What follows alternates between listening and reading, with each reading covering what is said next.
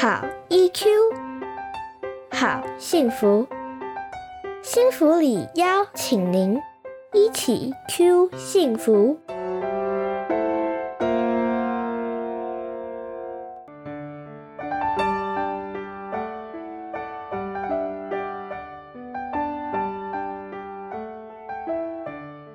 防疫新力量，幸福里陪你找到防疫期间的新力量。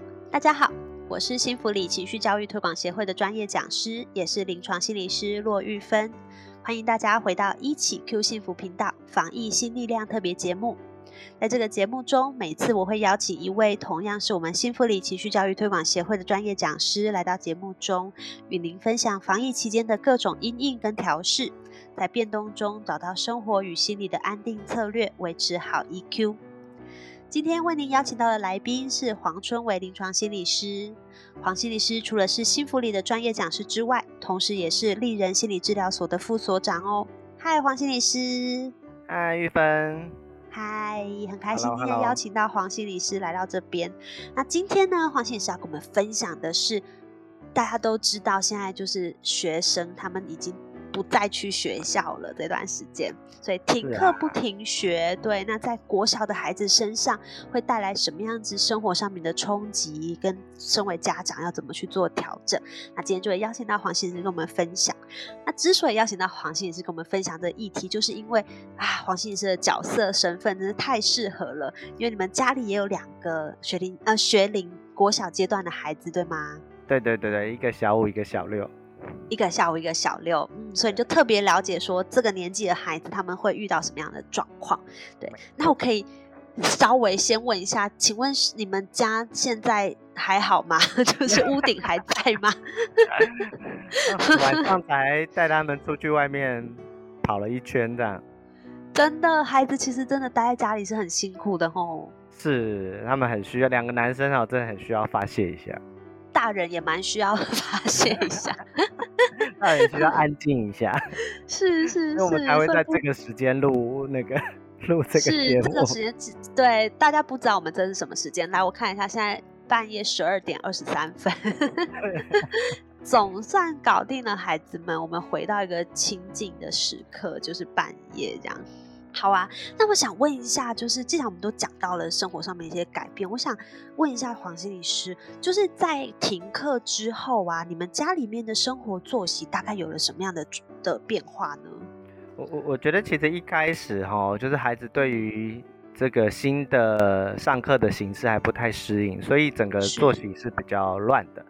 是哦，就是说到底什么时候上课，什么时候休息？那之前他们下课可以出去打打球啊。放松一下，现在或者跟同学聊聊天，那现在都没有，是，所以我觉得这个对孩子是影响蛮大的。嗯，了解。所以就因为以前他其实是一个很明确的上下课的的交替的进行，所以那个生活的结构是很清楚的。但现在在家里就没有办法做到像那样子，而且对孩子来说就少了一个放松的时间。我觉得。呃，所以，我我觉得我们这几天都在帮孩子去抓，就是他们都觉得上课好累哦，比去学校上课还累。真的，啊所以都在家里上课反而更累。是，就一方面就是你要一直盯着荧幕，那另一方面你就好像都没有一个比较可以休闲的时刻这样。了解，这其实就让我们看见说，其实生活里面那个松紧、松紧的交替，其实是很重要的。那有的时候我们没有一开始没有意识到或觉察到这件事的重要性，可是从孩子的反应上面，我们大概就可以看见。哦，所以我们家最近就把那个餐桌推到那个墙壁旁边啊，然后加了网子，让小朋友可以休息的时候就对着墙壁打桌球，也让那个眼睛哈活动一下。哦，这真的好重要哦，不然整天就是很多家长都是担心孩子整天都在看荧幕啊，然后看电视、电脑这样子。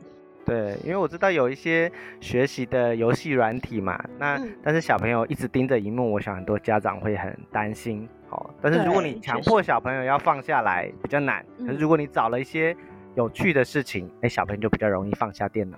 嗯，了解。所以生活的空间上听起来也会因为这样做了一些调整。是啊，因为我们家有两个男生哦，很容易就从早 一点或者打到晚上，而且他们年纪好近哦，所以那个那个很多的那种互动的强度应该是蛮强的，蛮激烈的。你非常了解，对，是。而且这让我想到，就是因为你们两个夫妻都还有工作要进行嘛，那在这种状态下，然后整个家里面的人，小孩子要上课，然后你们有工作要做，但他们两个又不时会有这样的冲突。那生活空间上的安排，你们做了什么样子的调整吗？嗯，就是怎么帮每个人找到自己比较舒服的角落啦。虽然我们家没有那么大哈，没有什么四个房间一人一间，我们家其实也只有两个房间。可是怎么在空间上做一些区隔？好像我们一个孩子他就会在他累了，他会在客厅的一角；那另外一个孩子就会利用餐厅的旁边。嗯，那还有两个房间嘛，就各自可以有一个比较让自己休息安稳、不被别人打倒的角落，这件事情是很重要。哦，了解。哇，那这个这个很重要，因为不是每个人家里都很大，也许不会到每一个人有自己专属的房间，可是至少有一个属于自己的角落。对，所以我们做了一些约定，就是说，如果他在那个角落休息的时候，其他人是不可以过去打扰他的。哇，这个好重要哦！所以你们事先有做这样的讨论，去大家都同意这样的约定。对，也是打了两三天之后，父亲受不了 才做的这样的安排。了解，孩子们自己应该也开始体悟到他们有这个需求，是吗？对对，孩子是后来慢慢才知道，说原来他真的需要一点自己的空间，让自己可以调节一下。是，所以其实前面那两三天，它的意义也是很重大的。因为如果是一开始我们就直接跳进去规定他们就是要这样做的话，其实孩子们不见得会领情，因为他们没有发现那个经那个历程，他们不知道说原来我有这个需求。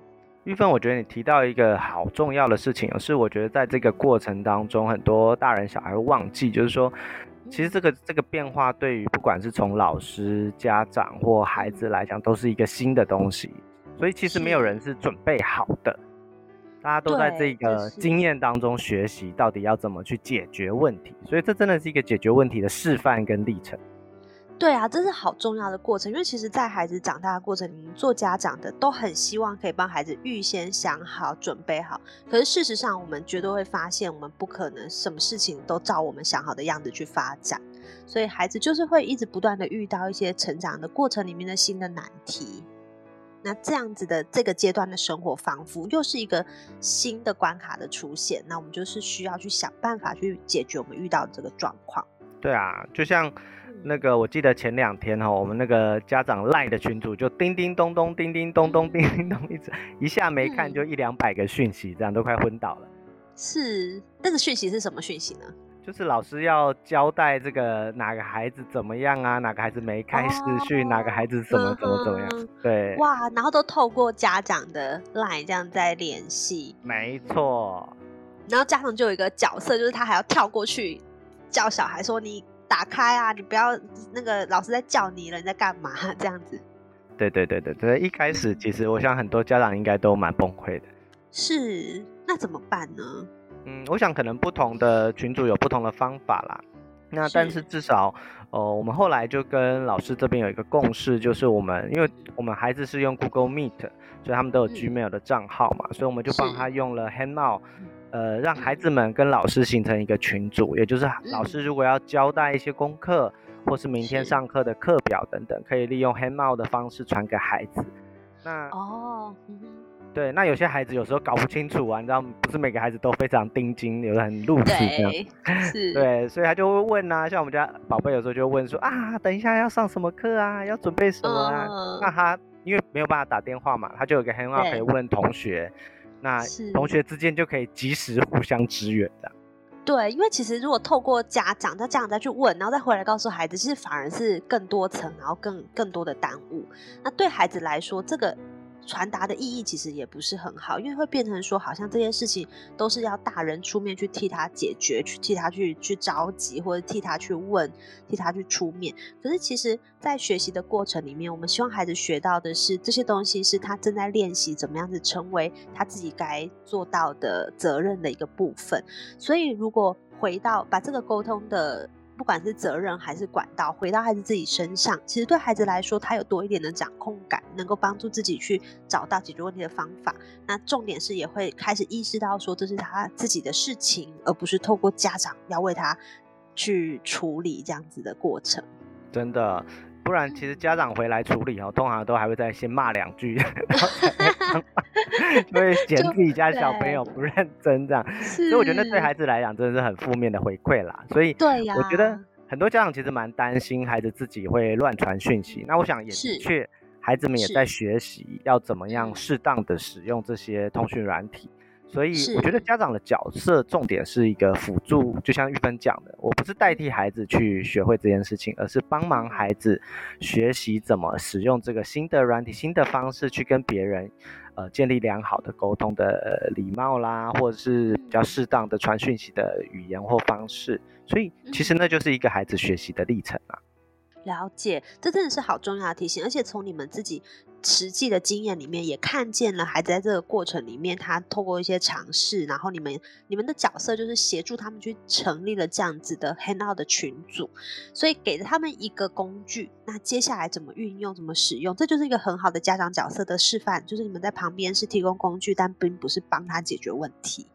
是是是。了解，好啊，我觉得今天有好多的收获。当我们的生活突然因为疫情的关系，虽然我们从去年开始在学校其实就有很多的演练，我有看见很多的孩子其实说他们在学校的时候其实都已经练习过要怎么登录，然后课程会是怎么样。所以其实我们学校的老师在在学校过去这一年期间已经帮孩子做了一些预备。可是事实上，当这一天真的来临的时候，从今天开始，从明天开始，我们就要全部不再来学校，要改为线上。这一刻来临的时候，对所有人、所有的人来说，仍然都是一个全新的经验。面对全新的经验，我们就会有一些比较。不适应的的地方，不熟悉的地方，需要学习、需要调整的地方。所以，不管是对孩子、对老师，还是对家长来说，那在这个历程里面，我们都要保留这样的弹性，让自己能够慢慢的在这个过程里面去调整，然后去体验，然后去找到一个新的方法。那有的时候我们会有点心急，有点挫折，觉得说怎么办？落掉一天两天的课没有学到。可事实上，好像在这个过程里面，孩子学到更多重要的东西。这个东西反而是他可以带在身上更久的。比如说这个问题解决的历程啊，或者是这个沟通的方式的练习啊等等。那另外很具体。很，我觉得很重要提醒，就是像在生活空空间上面的调整，让每一个人在家里面都有专属于自己的角落，这真的很重要，因为。二十四小时绑在一起，是每个人都很容易有窒息的感觉。那心理上面都是需要有一定的距离去维护自己心里面的安定。这对不管是孩子还是大人来说都是很重要的。所以不只是孩子需要这样的空间，其实大人也好需要在这样这么紧迫的生活里面，去有一个自己喘息的空间。所以让每一个人有自己专属的空间，在生活上面。不管是心理还是实际要去上课啊等等的生活的安排上面，都是很重要的事情。那另外就是好像。呃，不管是作息上面，或是上课的时间的安排上面，也会跟平常会有一点点不一样的地方。那这其实也就是因为现在特殊的情况里面，我们能够接受的一些，反正就是不一样的时间。我们总不能永远都要要求每一个事情都跟在学校的时候一样，所以我们自己也保留这样的心理上面的弹性，去接受、去体验一下这样的新的生活模式对我们带来的一些惊喜。好，那我们今天的停课不停学的国小篇，希望透过春伟心理师的分享，有实际的让大家看见，在国小的孩子的身上，跟身为国小孩子的家长身上，我们可以怎么做，然后维护我们彼此的心理上面的健康跟我们的关系。那今天很谢谢春伟心理师来到我们现场，谢谢。谢玉芬的邀请，谢谢大家，谢谢大家。那欢迎大家继续锁定一起 Q 幸福频道，我们会继续推出。防疫新力量的系列节目，如果大家还有听喜想要听什么样子的主题的话，也欢迎跟我们说哟。那今天就分享到这边，大家晚安喽，拜拜，拜拜。